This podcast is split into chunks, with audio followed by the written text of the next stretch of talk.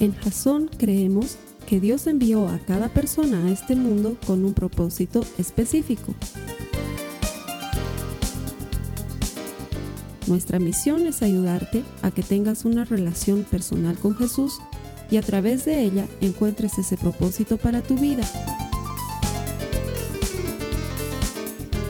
Queremos ayudarte a alcanzar ese propósito. Es nuestra oración que este podcast te ayude a tener visión, a tener jazón.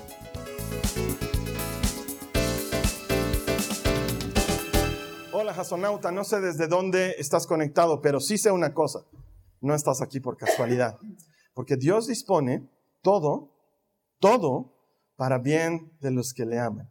Incluso este mensaje en este momento, donde quiera que te encuentres. Para nosotros, en este momento, en Bolivia estamos viviendo un momento difícil, un momento políticamente incómodo para la gente, con mucha violencia en las calles, con mucha inseguridad.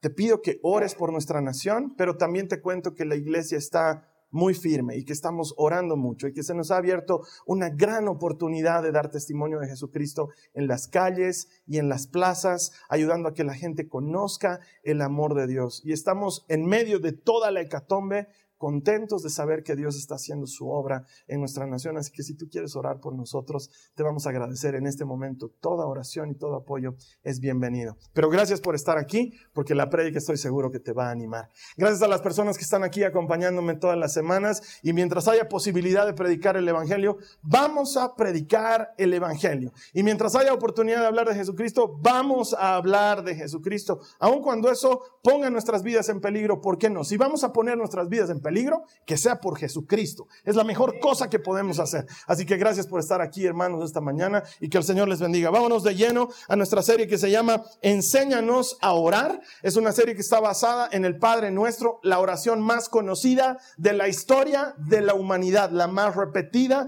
la más utilizada. Y estas semanas que están pasando, no sé si te ha tocado a ti, pero yo veo como en los puntos de bloqueo, porque en mi ciudad se están bloqueando distintos lugares, esquinas y evitando el paso de los vehículos, ¿para qué? En forma de protesta.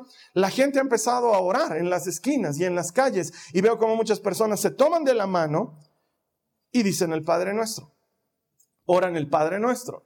Eh, y luego de eso continúan con sus actividades. El Padre Nuestro es una oración poderosísima, pero que también me muestra que hay una necesidad grande de aprender a orar. Mucha gente quiere orar y no sabe cómo orar. Y Jesús ya tiene la respuesta. La Biblia siempre tiene la respuesta. Y la semana pasada aprendíamos que la diferencia entre repetir una oración formulada por alguien más o lo que llamamos comúnmente un rezo y una oración inédita y genuina que nace de tu corazón, precisamente es esa, que Dios valora mucho que tú le presentes, por sencillo que sea, lo que nace de tu corazón, lo que es genuino tuyo. Y no es que está mal repetir el Padre Nuestro, al contrario, repítanlo cuantas veces quieran. El tema está en que tú tienes la capacidad de decirle al Señor lo que sientes desde tu corazón, porque hablar no es otra cosa que platicar, que conversar con Dios. Y a Él le encanta cuando le dices, papá, a Él le encanta cuando te acercas a Él con confianza y le dices, papito, necesito esto. Por eso Jesús comenzaba la oración diciendo, cuando oren, digan de esta manera, Padre nuestro. Y Él nos entregaba a su papá, utilizando una palabra hebrea que se pronuncia, eh, aramea, perdón, que se pronuncia Abba y que literalmente significa papito. A Dios le encanta que le hables con confianza, que te acerques a Él confiadamente. Vamos a seguir esta semana. El mensaje se llama soberano. Y tiene que ver con lo que estamos viviendo. Igual no puedo, me gustaría predicarte otra cosa, pero el momento me hace predicarte de las cosas que estamos viviendo. Te ha debido tocar estar en algún lugar donde has tenido que cantar el himno nacional. ¿Y por qué digo has tenido? Porque seamos honestos, no es el hit del momento. No es que uno llama a su emisora favorita y dice, ¿me puede poner por favor el himno nacional? Y enseguida le complacemos aquí por el llamado de Jorgito, tenemos el himno nacional. No suele suceder así. Pero, eh, por ejemplo, en el lugar donde yo vivo, en mi condominio. Todas las noches a las nueve de la noche la gente empieza a golpear las cacerolas y luego empiezan a poner en, los, en las ventanas de sus casas a todo volumen el himno nacional y la gente se detiene y lo canta y después de eso nosotros nos reunimos a orar con algunos vecinos. Es una cosa que está sucediendo todos los días. Te ha debido tocar el momento en el que cantas el himno nacional. ¿Y quién entiende el himno nacional? ¿Qué es el lado propicio? Sí, el otro día estaba charlando con mi hija, con la María Joaquina, y hablábamos, ¿qué es el lado propicio? Y dice que les habían preguntado en su curso, ¿qué es el lado propicio? Y ellos habían dicho, eh, como el helado panda debe ser, ¿no? O sea, el lado propicio, el lado panda, el lado delicia, el lado pil, digamos, ¿no? No, y, y el himno lo dices tanto, lo cantas tanto, que pierde significado. Hasta que en una situación crítica, como la que estamos viviendo, junto con otras personas que comparten tu sentir, te toca llegar a esa parte en la que gritas con el alma, morir antes que esclavos, vivir. Y sientes que se te llena el alma de esas palabras que las has dicho mil veces sin sentirlas, sin pensarlas, porque las has repetido mucho. Entonces estamos ahí jugando contra Colombia y tocan el himno nacional y por respeto nos paramos y cantamos como si le hiciésemos un favor a los asistentes porque lo cantamos, Bolivianos, el lado de provincia, antes que esclavos vivían. Listo, queremos que comience el fútbol, pero cuando la situación se pone complicada, oye, había tenido importancia y relevancia. Eso que repites tanto y que parece sin sentido y que tiene que ver con el Padre nuestro, todo, porque demasiado lo hemos dicho y entonces ya pierde sentido. Hasta que lo empiezas a masticar, hasta que cuando lo estás orando te das cuenta que tiene unas piedras preciosas guardadas en cada frase y que te invitan a tener comunión con Dios, que Jesús nunca pretendió darnos una fórmula que repitamos, sino pretendió enseñarnos la manera de tener comunión con Dios. Qué pregunta tan importante la de su discípulo. ¿Cómo oramos, Señor? Qué pregunta tan importante, qué instrucción más importante. Cuando oren, oren de esta manera. Se lo estaba tomando en serio y los discípulos estaban abiertos a escuchar.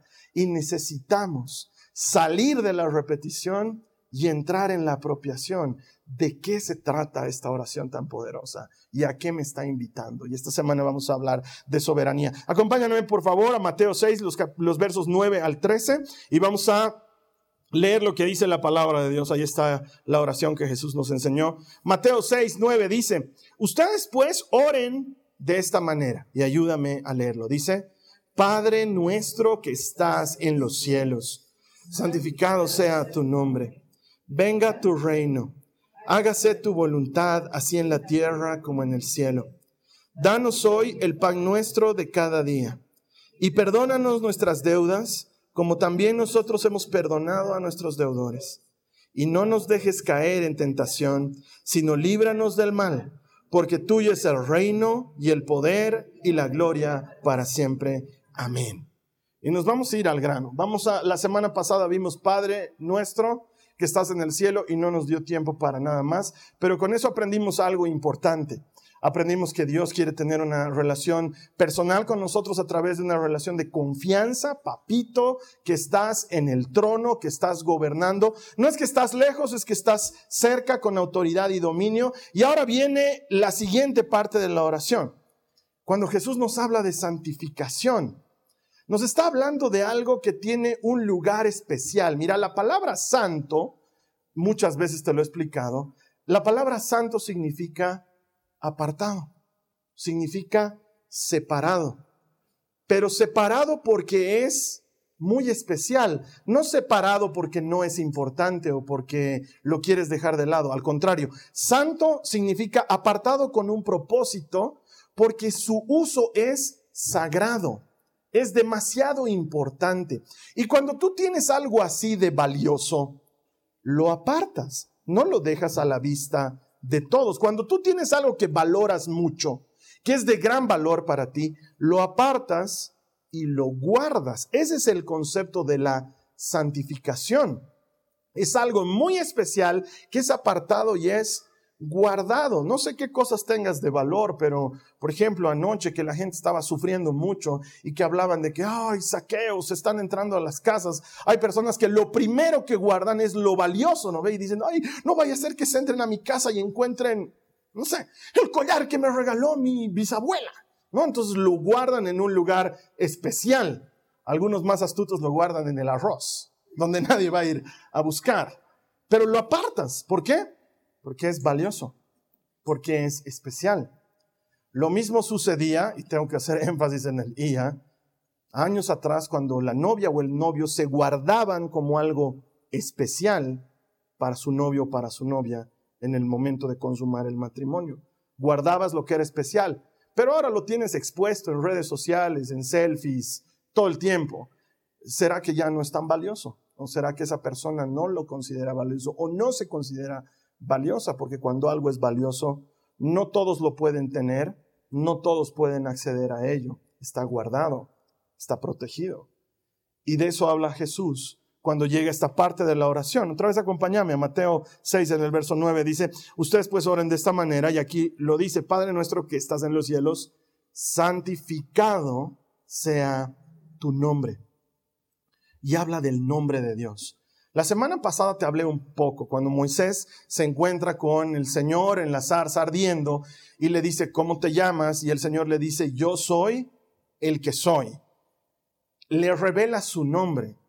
Y los judíos, los hebreos, escritores de la Biblia y eh, que, que, vivieron en esa época, le llegan a tener tal respeto al nombre de Dios que lo santifican, lo apartan, dejan de pronunciarlo, dejan de mencionarlo. No porque no haya que hablar de él, al contrario, porque consideran que mis labios son tan impuros que no debería pronunciar con estos labios impuros un nombre tan especial, un nombre tan glorioso y lo santifican. Pero Jesús está yendo un paso más allá de lo que nosotros hemos aprendido al respecto. Mira, cuando Dios le habla a David y le dice, sé que has querido construirme un templo, pero no lo harás tú, lo hará un hijo tuyo.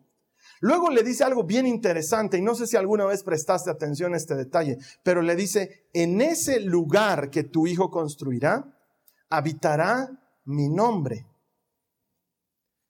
Y lo leemos y lo pasamos. Y no nos damos cuenta que está diciendo algo muy importante y muy especial. Porque yo me pregunto y te pregunto, ¿dónde pues habitan los nombres? ¿O cómo es que un nombre habita un lugar?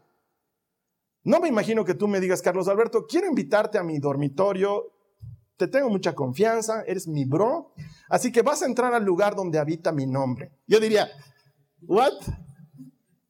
Lo que sea que estés consumiendo, parala, porque no te está haciendo bien. ¿Cómo es eso de que donde habita tu nombre? ¿Dónde habita tu nombre? Le pones tu nombre a la etiqueta de tu cuaderno cuando estás en colegio, pero después tu nombre no habita nada, porque el nombre no es alguien, o me equivoco, el nombre no es alguien. Pero Dios no está hablando de borracho, Dios está hablando algo correcto. Él dice, en ese lugar he decidido que habite mi nombre y además dice, para siempre. Y luego cuando habla con Salomón y con Roboam y con Ezequías y Josías y todos los reyes que quieras, siempre les dice, en Jerusalén yo escogí el lugar donde habite mi nombre. ¿De qué está hablando? El nombre es una persona ¿No sería mejor que diga donde habite mi presencia o donde yo habite? Sí, también lo dice varias veces, yo habitaré ahí o mi presencia habitará ahí, pero luego dice, es el lugar donde habita mi nombre. Entonces, por alguna razón, Dios nos está comunicando que su nombre es el mismo, pero al mismo tiempo es distinto de él mismo.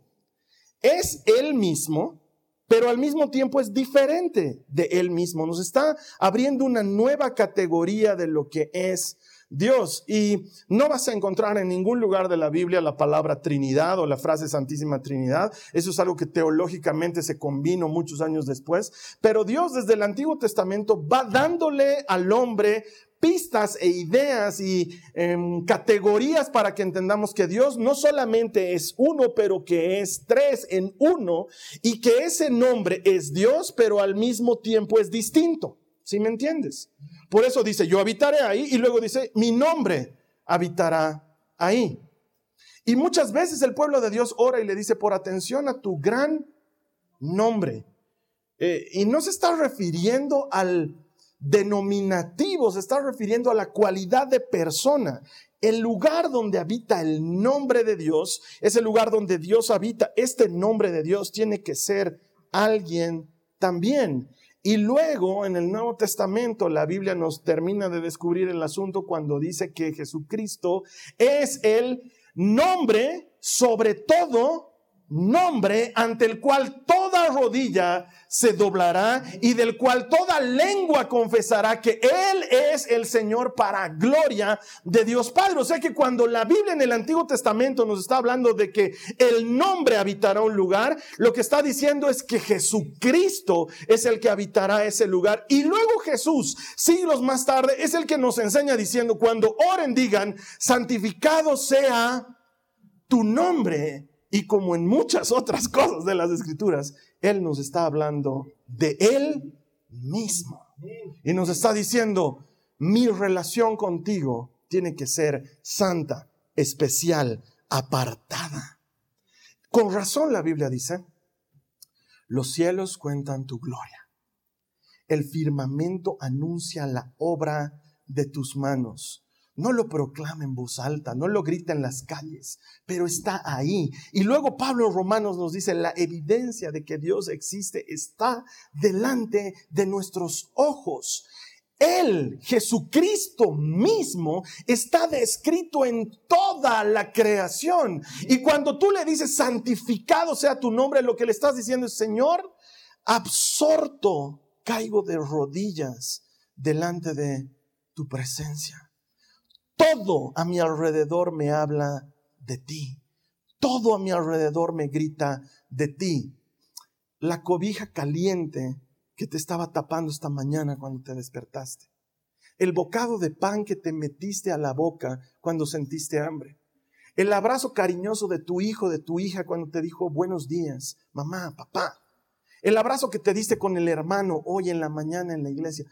Todo cuenta la gloria de su nombre. Cuando nosotros le decimos santificado sea tu nombre, lo que le estamos diciendo es, quiero tu presencia apartada para mí, pero de manera constante en todo lo que hago, en mi trabajo, en mi relación de pareja, con mis amigos, con mis vecinos. Quiero traerte a mi vida, te aparto de todo lo demás y te traigo para mí. Caigo de rodillas, absorto, levanto mis manos, hundo mi cabeza entre mis piernas, Señor. No hay nadie más grande que tú. Tu nombre es grande porque tú eres grande. Lo que pasa es que en español nombre nos suena a denominativo y pensamos que se está refiriendo a el denominativo de una persona, pero nombre es una persona y esa persona es Jesucristo. El nombre sobre todo nombre. El nombre de Dios, ese nombre que nos dio en el Antiguo Testamento, Yahweh, un nombre misterioso, queda plenamente revelado en la persona de Jesucristo, que significa Yahweh salva. El Señor es salvador. Levanto mis ojos a los montes. ¿De dónde vendrá mi ayuda? ¿Quién viene en tu ayuda? Jesucristo. Yahweh salva. De Él viene mi ayuda. Ante Él caigo de rodillas, postrado, rendido. Cuando le decimos santificado, tu nombre es o santificado sea tu nombre, o santifico tu nombre, le estás diciendo que le alabas con todo lo que tienes. Que cualquier cosa que le demos es poco comparado con lo grande y lo poderoso que es Él.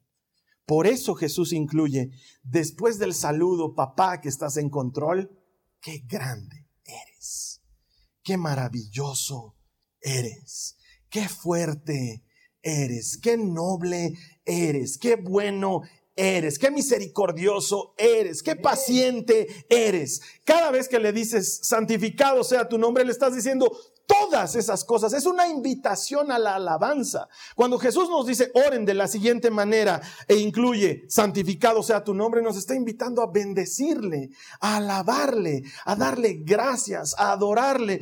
Pero yo quiero pedirle algo, ya vendrá. En la oración vamos a encontrar momentos de petición. En el Padre nuestro hay peticiones. Pero Jesús te dice, ¿sabes qué? Comenzá por abrazarte de papá, echarte en su pecho y decirle, qué grande eres.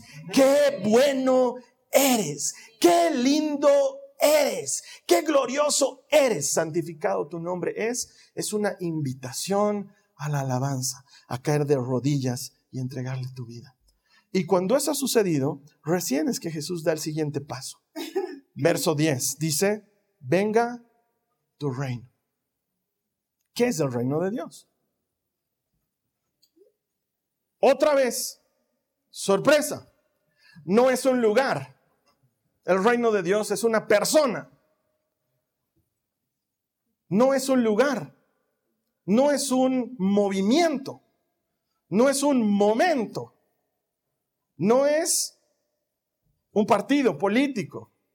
No es un estilo de hacer política. Es una persona. Por eso cuando los fariseos le decían, dinos, ¿dónde está el reino de Dios? Jesús les decía, entre ustedes. Y ellos miraban y decían, ¿dónde? El reino de Dios está entre ustedes, les decía Jesús. Alégrense porque el reino de Dios ha llegado a ustedes. El reino nunca pretendió ser un lugar, un momento o un estilo de gobernación. El reino de Dios es una persona y esa persona es Jesucristo. Por una razón bien sencilla. Cuando un país envía un embajador a otro país, y no es cualquier embajador, sino que lo nombran embajador plenipotenciario. Has debido escuchar eso. Quiere decir que ese embajador tiene toda la autoridad, todo el derecho y todo el poder para tomar una decisión a nombre del gobierno al que él representa y del Estado y del país al que él representa. Lo mismo sucede con Jesucristo. Él es el reino de Dios. No es un emisario del reino. No es un representante del reino es el reino en sí mismo. Y su reino está de cabeza. El reino de Jesús está al revés. No es un reino normal. Es un reino en el que tienes que perder tu vida si la quieres ganar. ¿Eso qué significa? Que el que atesore su vida para sí mismo la perderá, dice Jesús, pero el que la pierda por causa mía y de mi reino, la ganará. Es un reino en el que tienes que dar para recibir. El que acumula solamente se destruye, pero el que da es aquel que luego va a recibir. Es un reino de cabeza. El que quiera ser el primero, dice, tiene que ser el último. El que quiera ser el más importante, tiene que ser el servidor. Está dado la vuelta. Y ese reino es algo que Jesús te invita a buscar constantemente. Mira lo que dice Mateo 6:33. Si me ayudas a leerlo, por favor. Dice, más bien, Busquen primera, no, no, no, no, nadie me ha escuchado o no han encontrado la cita bíblica o me he cambiado de universo y estoy en un universo paralelo. Vamos a leer juntos Mateo 6:33. Dice, más bien busquen primeramente el reino de Dios y su justicia y todas estas cosas les serán añadidas. ¿Qué cosas? Jesús está hablando de no se preocupen. No se preocupen qué van a comer, no se preocupen con qué van a vestir. No se preocupen por el mañana. Su Padre, el Padre de ustedes, dice él, conoce su petición antes de que la digan. Miren las aves del cielo, miren las flores del campo. Está hablando de eso y nos está hablando de esas preocupaciones y luego dice, pero ¿qué tienen que hacer? Lo que sí tienen que hacer es buscar el reino de Dios y su justicia. Y todo lo otro que les preocupa, alimento, bebida, ropa, seguridad, salud, todo lo demás les va a ser dado como yapa. En Bolivia, yapa significa añadidura. Es cuando vas al mercado y has comprado hartas verduras y la casera te dice, ¿qué te yapo? Es decir, ¿qué te añado? ¿Pero por qué? Para que estemos a cuentas, por si es que yo te hubiera vendido menos o si es que tú me estuvieras pagando de más, te añadiré algo. Eso es lo que, lo que se conceptúa por yapa aquí en Bolivia. Jesús está diciendo eso. Buscar el reino de Dios y su justicia y para que estemos tas con tas, yo te voy a yapar todo lo otro. Comida, bebida, protección, ropa, hogar, todo lo otro te lo voy a yapar. Pero tú preocupate de qué? De buscar el reino de Dios y su justicia. ¿Y qué es buscar el reino? Si el reino es Jesús, buscar el reino es buscar a Jesús. Si no es tan complicado, es pasar tiempo con Él, entregarle tu vida a Él y sé tú ahora embajador de ese reino. Se supone que nosotros somos nuevas criaturas en un mundo podrido, porque el mundo sigue podrido. Si salimos, y es lo que ha pasado anoche, la policía se replegó y la gente empezó a saquear. ¿Por qué pasa eso? Porque el mundo está podrido. Y no falta alguien que dice, ahora que nadie me va a agarrar, me sacaré la tele de mi vecino. El mundo está podrido, el mundo está mal. Nadie dice, ay, los policías, qué hermosos, se han replegado, los apoyaremos. Una parte dice eso y el resto dice, qué bien que no hay policías, quemaremos el aeropuerto. Es lo que dice. ¿Por qué? Porque el mundo está podrido. Pero tú y yo no somos parte de un mundo podrido.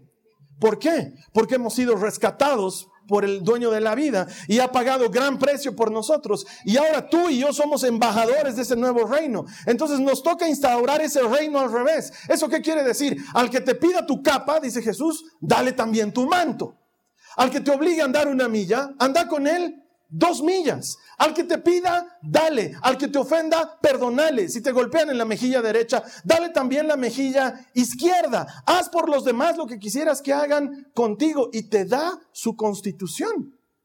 Su reino es completamente distinto y te invita a que tú seas embajador de su reino. Sé generoso, te dice. Compartir lo que tienes. ¿Sabes por qué? Dice Jesús. Porque si tú eres generoso, nunca te va a faltar. Pero si eres angurriento, siempre vas a sentir que no tienes todo. Si eres avaro y codicioso, nunca vas a estar satisfecho. Es como la muerte, nunca se sacia. Pero si eres generoso, nunca te va a faltar. Mira las aves del cielo, dice Jesús. O tú las ves a ellas preocupadas. Pues no, sé tú como ellas. Sé generoso.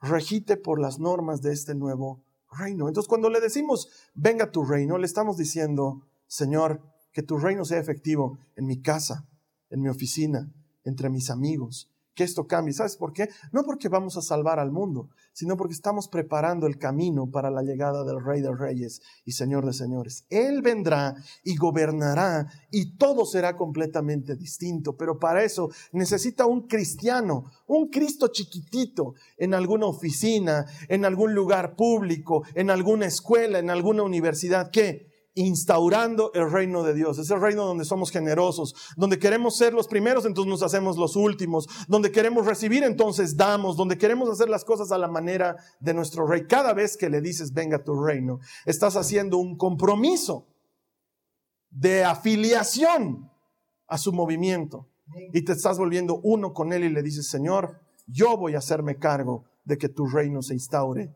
en la tierra, que venga, lo estamos preparando. Entonces pasa de la alabanza al compromiso. La oración del Padre nuestro pasa de la alabanza y la intimidad al compromiso, a llevar a Jesús donde sea que vivas. Jesús no es algo para vivir en privado. Jesús es un asunto público. Es un asunto que tiene que ser conocido por todos. No más el tiempo de esconder tu cristianismo en la guantera de tu auto. No hace falta que andes cargando la Biblia a todo lado y que te vuelvas un cristiano repelente. Pero viví el principio del reino en todo lo que haces. Cada vez que le dices, ven a tu reino, estás haciendo eso. Y por último, para hoy, por último para hoy, soberano. Mateo 6:10 dice, hágase tu voluntad, así en la tierra como en el cielo. Esta es una declaración de confianza y de obediencia. Si te das cuenta, no es un pedido. Jesús no le está pidiendo al Padre, por favor, Señor, que se haga tu voluntad aquí en la tierra, porque no se está haciendo. No le está diciendo eso. Para el lector inadvertido pareciera que le está diciendo, Señor, por favor, que aquí se cumpla, como en el cielo se cumple todo, aquí también, porfa, porque parece que no. No, es una declaración. Le está diciendo, hágase. Es como cuando te llega un obrado de un juzgado y te dicen notifíquese y archívese, otro sí, será ley y justicia, no sé qué cosas dicen. Pero cuando dice notifíquese, eso se tiene que cumplir, se tiene que hacer. Archívese, tiene que guardarse. Hágase es que se cumpla. Señor, es una declaración. Declaramos, si hay algo que pudiésemos declarar, declaramos que tu voluntad se cumple en la tierra. No te pedimos que se cumpla, declaramos que se cumple, ya está hecho. Esa es una declaración de soberanía. ¿Sabes lo que significa soberanía? Estoy convencido que el cristiano promedio no entiende lo que es soberanía. Por eso, por eso nuestras oraciones son temerosas.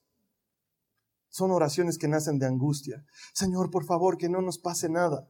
Él es soberano. ¿Tú crees que está tomando nota? Que no les pase nada que no se entren en las que no se entren en las casas. Señor, que no haya violencia, que no haya violencia. Eso no lo había pensado, che, que no haya violencia. Top ese pedido, está top. Creo que todas esas oraciones no están mal, solo que son oraciones que no han entendido que Dios es soberano. ¿Sabes qué significa que sea soberano? Lo decimos todo el tiempo los cristianos, hasta, hasta parece cliché, hasta lo repetimos tanto que luego pierde significado. Otra vez, decimos, Dios está en control. ¿Qué significa Dios está en control? ¿Qué significa? ¿Significa que tiene dominio absoluto o que se levantó un ratito a tomarte y en eso incendiaron el peaje en el alto? Cuando decimos que Dios es soberano, estamos diciendo que Él tiene dominio absoluto sobre todo lo que está ocurriendo. Y entonces ahí hay gente que con una pregunta legítima me dice, ¿y entonces Dios permite que esas chicas hayan sido violadas o que esos niños mueran o que Dios lo permite? Y debo decirte que, claro que sí. Así como permite que lo cuestiones, permite que pase eso. ¿Por qué? Porque mediante todo eso va a ejecutar su justicia. Él no va a dejar que las cosas queden sin justicia. Él es Dios justo. Y si tú tomas la venganza en tus manos, le quitas la venganza a Dios porque o la venganza es del Señor o la venganza es tuya, pero no es compartida. Dios nunca dijo nos vengaremos juntos. Él dijo, mía es la venganza. Yo daré a quien corresponda. Entender la soberanía de Dios es poner tu cabeza sobre la almohada confiado en que si amaneces con vida es para tu bien y que si no amaneces también es para tu bien. Porque Dios dispone todo para bien de los que le aman, tanto lo bueno como lo malo. Y hasta lo malo Dios lo va a usar para hacer algo bueno, eso es soberanía. Si no, no es soberanía. Si no, Dios es un pobre bombero tratando de apagar incendios en todo lado y no se da abastos. Entonces necesito mis huestes de ángeles que me ayuden. Dios no necesita ni ángeles, ni humanos, ni nada. Los usa porque quiere, porque Él no los necesita es lo suficientemente soberano como para cerrar el telón con un chasquido. Y se acabó. Y listo. Y no hay más. ¿Quién le va a ir a decir, pero Señor, teníamos promesa de ser luz a las naciones? No le puedo reclamar nada. Es su cancha, es su pelota, es su manera de jugar el fútbol. Él es el árbitro y el jugador al mismo tiempo. Ser soberano es ser dueño de todo. Ser dueño de todo. El presente, el pasado, el futuro. Lo que vemos y lo que no vemos. Lo que ha sucedido y lo que nunca nos enteraremos que había de suceder todo lo tiene en sus manos. Es tan grande y tan soberano que no podemos entenderlo. No cabe en nuestra cabeza. Tanto poder y tanto conocimiento es imposible de entender. Y cuando Job quiso entrar en el jueguito, Dios le dio vuelta y media y le dijo, Jobcito, ajustate tu cinturón y séte macho. Eso le dice. Como hombre me vas a responder. ¿Dónde estabas tú cuando yo hacía nacer las tortugas en los huevos en la playa? Dime si sabes. Dime dónde guardo tanta lluvia. A ver, contame dónde guardo tanta lluvia. Si entiendes. ¿Por qué el agua no se chorrea? ¿Te has puesto a pensar? ¿Por qué nunca se acaba? ¿Sabes qué es más grande de lo que podemos entender? Job le dice, Señor, he hablado tonteras, he hablado de lo que no entendía, he hablado de lo que no conocía. Él es dueño de todo. Él es dueño de esta nación, es dueño de este continente, es dueño de este planeta, es dueño de esta galaxia, es dueño de este universo y es dueño de lo que ni siquiera imaginamos que pueda existir. Hermano, dice que hay multiversos, es dueño de los multiversos. Es dueño de todo. Él es dueño de todo. No está en competencia con nadie. No hay nadie en su nivel, nadie que le pueda hacer frente, nadie que le pueda ganar, nadie que le pueda derrotar, nadie que le pueda sacar de lado. Si alguien lo saca de lado es porque él se deja sacar de lado y él lo hace también con un propósito. ¿Para qué? Porque le encantan las entradas espectaculares, para volver con toda gloria y toda majestad. Me han sacado, pero aquí está Dios el regreso. Él es poderoso para hacer esas cosas. ¿Por qué? Porque es soberano. Nadie más grande que Él, nadie más fuerte que Él, nadie más poderoso que Él. Él es soberano. Pone reyes, saca reyes. Pone príncipes, saca príncipes. Haces lo que digo, bien, no haces, chao, next. Él es dueño. Él es dueño. Si tan solo lo entendiéramos, viviríamos más tranquilos viviríamos más tranquilos, porque estamos en manos de alguien mucho más grande de lo que podemos imaginar. He encontrado 800 mil citas de su soberanía, pero la prédica duraría hasta mañana. Entonces solo he traído dos que me han parecido que son una patada en la canilla para el que no ha entendido la soberanía de Dios. La primera está en Proverbios 16:33. Mira lo que dice. Podremos tirar los dados, pero el Señor decide cómo caen. Eso ya, es, sabes que es otro nivel. Es que es otro nivel. Podremos tirar los dados y Él dice si sale siete o si sale dos. Él elige. Así de soberano es, así de grande es. Y me he traído otra, igual de pateadora. Mira lo que dice. Salmo 50, verso 12. Si tuviera hambre, no te lo diría a ti, porque mío es el mundo entero y todo lo que hay en él. ¿Sabes qué? Hasta suena medio... ¿Cómo decirlo? Sí, soberano, ¿no? Sí, o sea, si tuviera hambre, Carlos Alberto, eres mi hijo, te amo. Pero si tuviera hambre, no te diría a vos. No te ofendas, pero no te diría, ¿qué me puedes dar tú a mí si yo soy el dueño de todo? Y me hacía recuerdo, ¿sabes qué? Una cosa con la que la tengo jabonada a mi esposa, porque te he dicho, tú me ves así tranquilo, pero siempre tengo hambre. Entonces, una cosa con la que la tengo jabonada a mi esposa es con, tengo hambre. Cualquier cosa estamos haciendo y le digo, tengo hambre. es la única que... Pero ¿sabes qué me he dado cuenta? Nunca le digo a la Nicole, nunca le digo a la María Joaquina. Porque, sin ofender, pero ¿qué me pueden dar? le digo a la Carly porque ella puede condolerse de mí, digamos, o acompañarme en mi sufrimiento. No sé, pero a ellas no les digo. ¿Por qué? Porque se supone que yo les doy de comer. Es mi trabajo. Está bien que ellas vengan y me digan, tengo hambre. Yo les digo, ¿qué quieren, chicas? Fantástico. Pero el, eh, que es más grande y el que provee no le pide al que recibe. Así de soberano es Dios. Viene y te dice, si tuviera hambre, que por cierto no la tengo, gracias. Si tuviera hambre, no te lo diría a ti. ¿Sabes por qué? Porque el mundo entero cabe en el hueco de mi mano. Es mío, es mío soy soberano. Padre nuestro, hágase tu voluntad. Me rindo, dependo, confío, me someto. ¿Por qué? Porque eres soberano. No hay otro más grande que tú. Y yo sé que me vas a decir, es que hay cosas que quisiera entender, Carlos Alberto. Hay cosas que quisiera entender. ¿Y sabes qué? Yo también quisiera entender. A mí también hay cosas que me encantaría entender y que no entiendo. No las entiendo. Te iba a traer la otra cita bíblica de Deuteronomio en la que dice, y nunca vas a entender, pero ya era muy desmoralizante. Lo único que puedo decirte de parte del Señor es, nuestro trabajo nunca había sido entender, siempre ha sido creer. Porque cuando alguien es soberano no le cuestionas, le crees.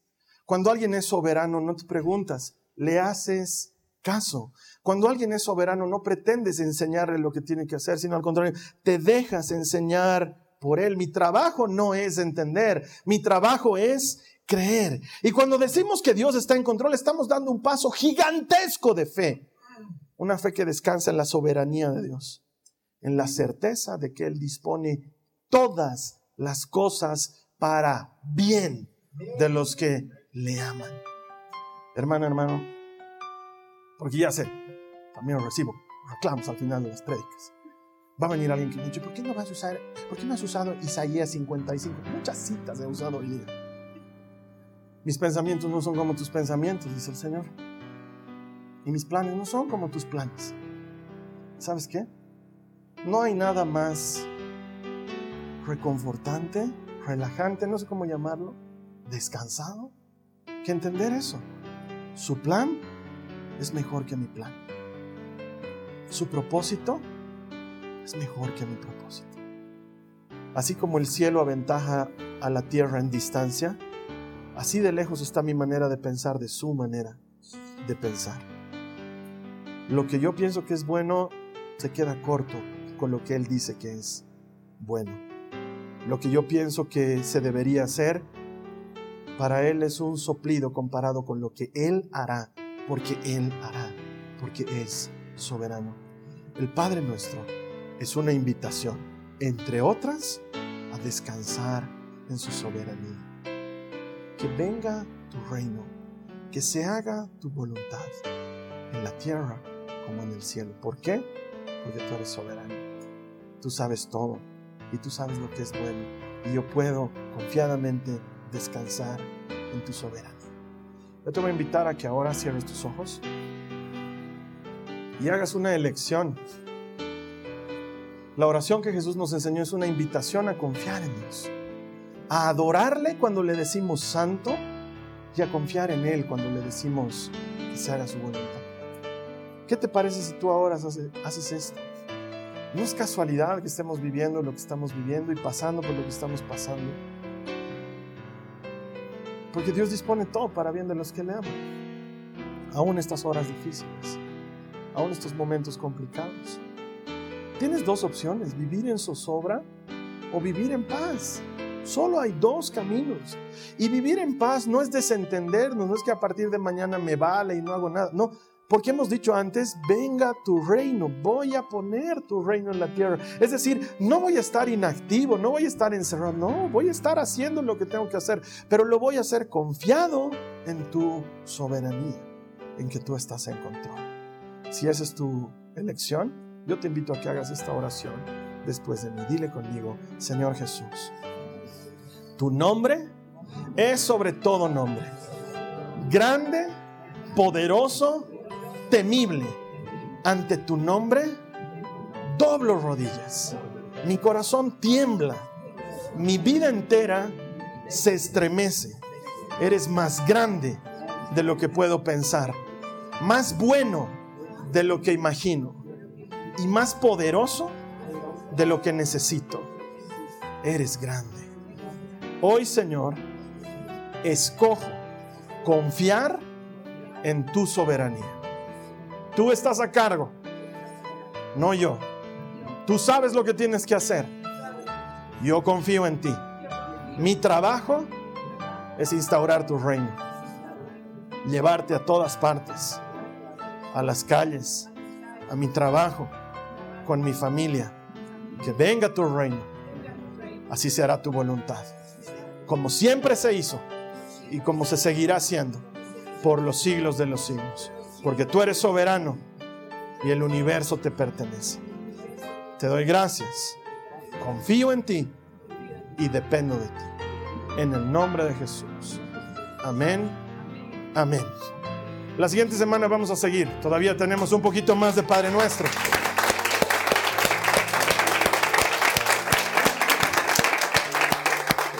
Todavía tenemos un poquito más de Padre Nuestro. Ahora vienen las peticiones que no nos falte el pan, que no caigamos en tentación. El Padre nuestro es increíblemente poderoso.